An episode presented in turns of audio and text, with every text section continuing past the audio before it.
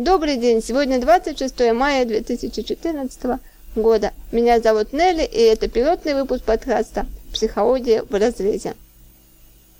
В этом подкасте я буду рассказывать о психологии, о работе психолога, о психологах, о, о клиентах своих. Также буду отвечать на ваши вопросы, которые вы мне задаете в соцсетях. Итак, вопрос. Почему нам так хочется знать чужие тайны и почему так трудно их держать в секрете? Вопрос на самом деле задается мне этот не впервые, и я на него уже отвечаю, наверное, десятый раз как минимум, отвечала на форумах, в соцсетях, возможно, даже в своем блоге. С незапамятных времен нас всегда манило что-то тайное, что-то неизведанное, что-то секретное. Нам хотелось обладать какой-то тайной, тем, что никто другой не мог знать.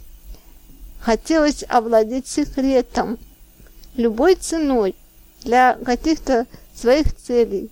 Этот секрет может быть э, какого-то духовного содержания, может быть также какого-то материального содержания, дабы получить какие-то материальные благи. Ну и просто секрет.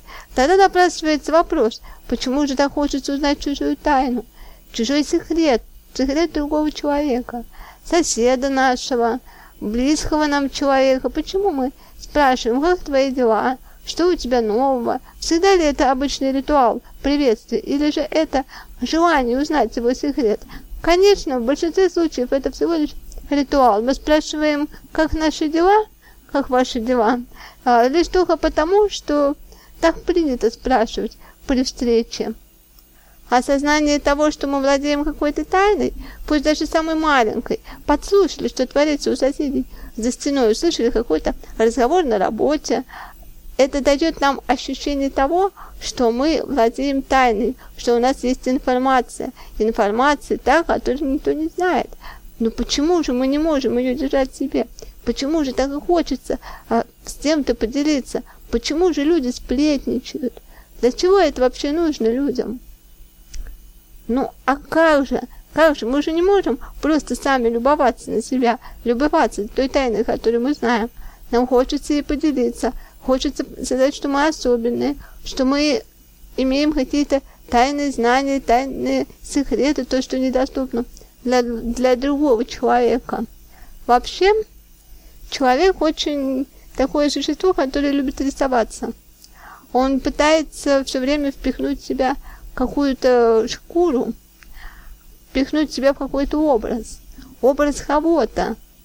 Скорее всего, того, кем он на самом деле не является – и тем никогда не сможет стать. То же самое происходит с секретом. То, что ты чувствуешь, что знаешь какой-то секрет, то, что ты знаешь, что это только у тебя есть, но тебе хочется, чтобы все знали, что у тебя есть какой-то особый большой секрет, недоступный другим.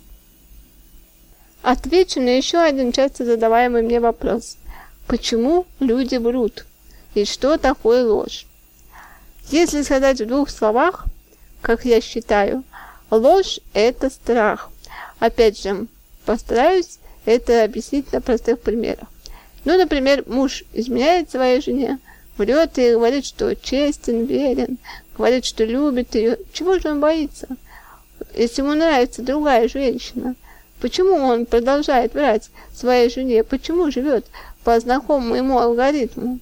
Да все очень просто. Это страх последствий за содеянное, страх развода, потери семьи, детей, уважения и так далее.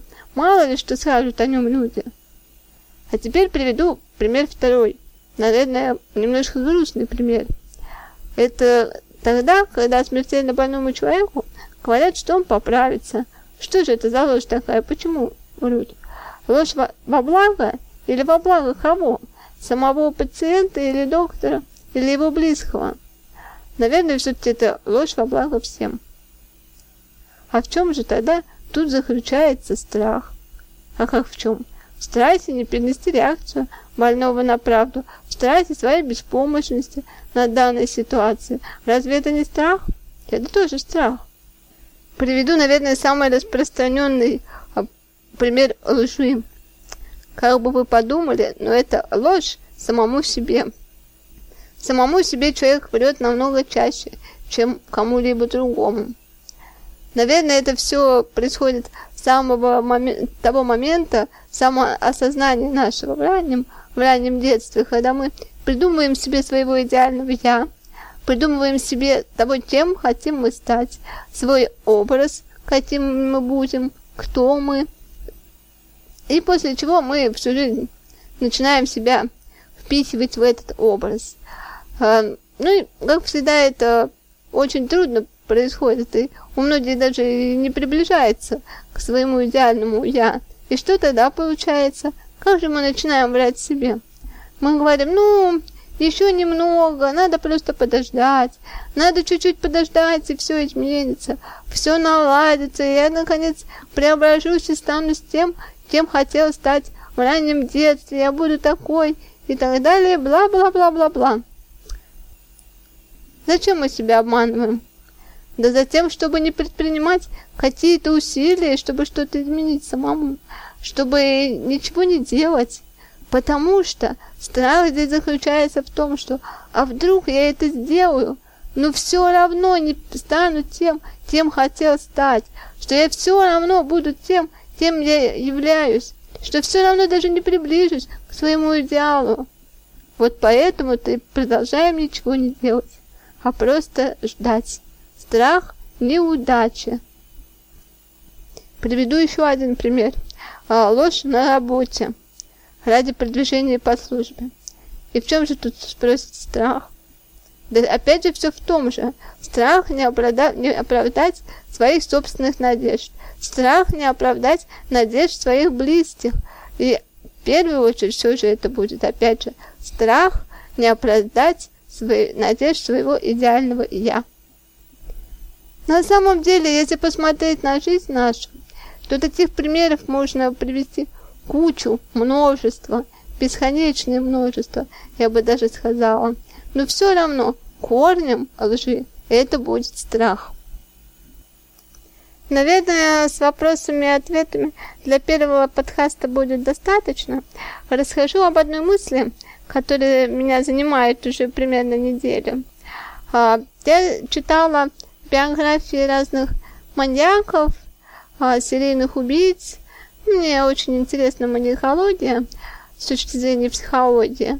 Так вот, заметила то, что среди всех маньяков а, практически все они светлокожие, то есть э, нету афроамериканцев. Вот я, естественно, погуглила, хорошенечко так погуглила, и не один день, и лишь нашла одного а, серийного убийца среди афроамериканцев, это Джейк Бирд. Убивал он где-то в 40-х годах, родился в 1901 году, насколько я помню. Ну так вот, опять же, там о нем статья только на английском языке. Все очень достаточно смутно написано, к тому же, что там было за правосудие в начале 40-х годов, и все с этим-то связано с мистицизмом, насколько я поняла, из статьи. Ну вот, не знаю, просто такое наблюдение, которым я хотела поделиться, поделиться с вами. Может быть, у кого-то есть какие-то мысли по этому поводу. Если вы скажетесь о них, то обязательно обсудим их в следующих подкастах. Может быть, кто-то какую-то информацию мне подкинет на эту тему. Тоже буду очень благодарна. Вот такие вот дела.